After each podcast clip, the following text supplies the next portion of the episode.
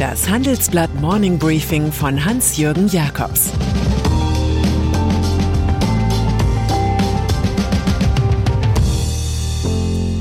Guten Morgen allerseits. Heute ist Mittwoch, der 11. August, und das sind unsere Themen. Gruppenegoist Weselski in Fahrt. Die Start-up-Schwäche der Deutschen. Schröder rettet die Currywurst. Lokführerstreik.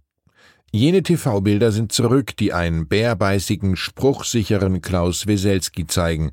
Der in Dresden geborene Chef der Lokführergewerkschaft GDL will per Streik mehr Geld für seine Klientel herausholen. Zwei schöne Druckpunkte glaubt der 62-jährige Arbeiterführer bedienen zu können. Erstens, Ferienzeit ist Reisezeit. Wer heute Morgen vergeblich auf den Fernzug nach Wien oder Zürich wartet, wird sich nachhaltig an Weselski erinnern. Zweitens, die durch Corona betriebswirtschaftlich noch mehr als üblich geschädigte Deutsche Bahn scheint leicht unter Druck zu setzen zu sein. Denn die Staatsfirma kann sich weitere ökonomische Flops nicht leisten. Niemand im Management kann dem von sich selbst überzeugten, vielleicht auch berauschten GDL-Chef Weselski so etwas wie Charme entgegensetzen. Irgendjemand wird dem in der DDR aufgewachsenen Lokomotivhelden eine einfache Wahrheit beibringen müssen. Gruppenegoismus hat mit Solidarität so viel zu tun wie Deutsche Bahn mit Pünktlichkeit. Corona-Maßnahmen. In der Riege der großen Corona-Wortführer war der Mann aus Bayern wieder einmal Trendsetter. CSU-Chef Markus Söder warnte auf dem gestrigen Corona-Krisengipfel in Berlin vor einer Pandemie der Ungeimpften. Von seinem härteren Kurs gegen Impfunwillige ist in Wahrheit jedoch nicht viel zu spüren. Dass die kostenlosen Tests auslaufen, darf als äußerste Maßnahme gewertet werden. Ab einem Inzidenzwert von 35 gilt nun Testpflicht.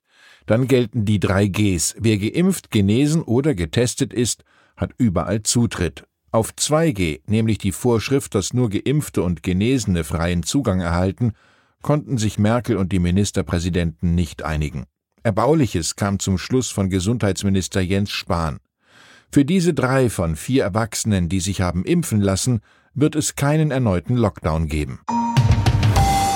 Deutsche Geldhäuser. Das Lieblingsthema deutscher Banken heißt seit einiger Zeit Nachhaltigkeit. Man wäscht porentief rein, reiner geht's nicht.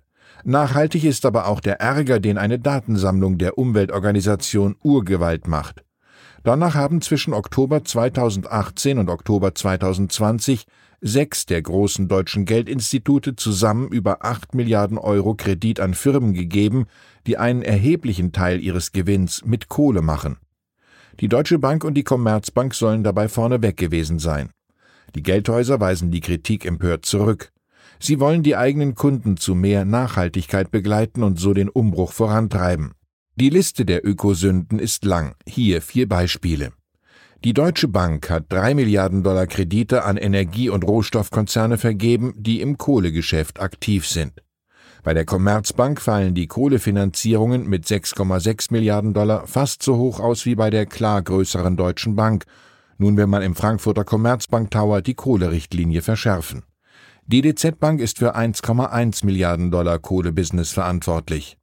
Die Landesbank Baden-Württemberg finanziert neuerdings keine Firmen mehr, die Kohlekraftwerke bauen, doch im Altkohlegeschäft liegt das Volumen des Instituts noch bei 735 Millionen Euro. Es kommentiert Karl Kraus. Tugend und Laster sind verwandt wie Kohle und Diamant. Gründer. In der ersten industriellen Revolution war Deutschland ein Land der Gründer. Nun in der dritten industriellen Revolution ist es ein Land der Grübler. Wenn es um Start-ups geht, ist Deutschland längst nicht mehr Spitze. Aus einer Studie des Global Entrepreneurship Monitors des RKW Kompetenzzentrums und der Leibniz Universität in Hannover geht hervor, dass Deutschland im Ranking der höchsten Gründungsquoten auf Rang 41 von 43 Staaten liegt. Nur 4,8 Prozent der Deutschen zwischen 18 und 64 Jahren waren als Start-up-Strategen unterwegs. Nur Italien und Polen lieferten noch schlechtere Ergebnisse. Immerhin haben fast so viele deutsche Frauen wie Männer Firmen gegründet. In Sachen Start-up-Schwäche geht es gendergerecht zu. An die berühmte Ruckrede des damaligen Bundespräsidenten Roman Herzog im Jahr 1997 erinnert Jutta Almendinger im Handelsblatt Gastkommentar. Wir haben kein Erkenntnisproblem, sondern ein Umsetzungsproblem, schreibt sie. Herzog hatte damals gefordert, dass Bildung zum Megathema der Gesellschaft werden müsse. Doch Mega ist offenbar nur der Dauerschlaf bei diesem Thema. Kitas und Schulen wurden in der Pandemie ruckzuck geschlossen, ganz anders als in vielen anderen Ländern. Almendinger, Präsidentin des Wissenschaftszentrums Berlin für Sozialforschung, beklagt die Rückschrittlichkeit in der sozialen Infrastruktur. Auch gebe es nur unzureichende Personalstrukturen sowie mangelhafte Gestaltungschancen für Schulleiter. Sie sieht ein Drama für den Nachwuchs. Ihre Bilanz über Corona man ließ die Kinder regelrecht ins offene Messer laufen. Die Refeudalisierung der deutschen Gesellschaft, so Almendinger, sei im vollen Gange. Was die Fürsten geigen, müssen die Untertanen tanzen, teilt das deutsche Sprichwort dazu mit. ORF bei seiner Imagepflege kann Österreichs junger Kanzler Sebastian Kurz von 2022 an auf prominente Hilfe hoffen. Vor allem mit den Stimmen von Mitgliedern seiner ÖVP wurde Roland Weismann zum neuen Generaldirektor des öffentlich-rechtlichen Sendermolochs ORF gewählt. Seit 2012 ist Weismann Chefproducer der Fernsehsparte, seit 2017 auch stellvertretender Finanzchef. Seine Mission der ORF braucht dringend mehr digitale Bewegungsfreiheit, damit wir den Anschluss nicht verpassen. Vielleicht sehnt er sich schon bald nach etwas mehr Beinfreiheit, um Ansprüchen eines unabhängigen Journalismus zu genügen. Die Grünen, Regierungspartner der ÖVP, haben bei diesem Postenschacher die Murmeltierrolle gespielt.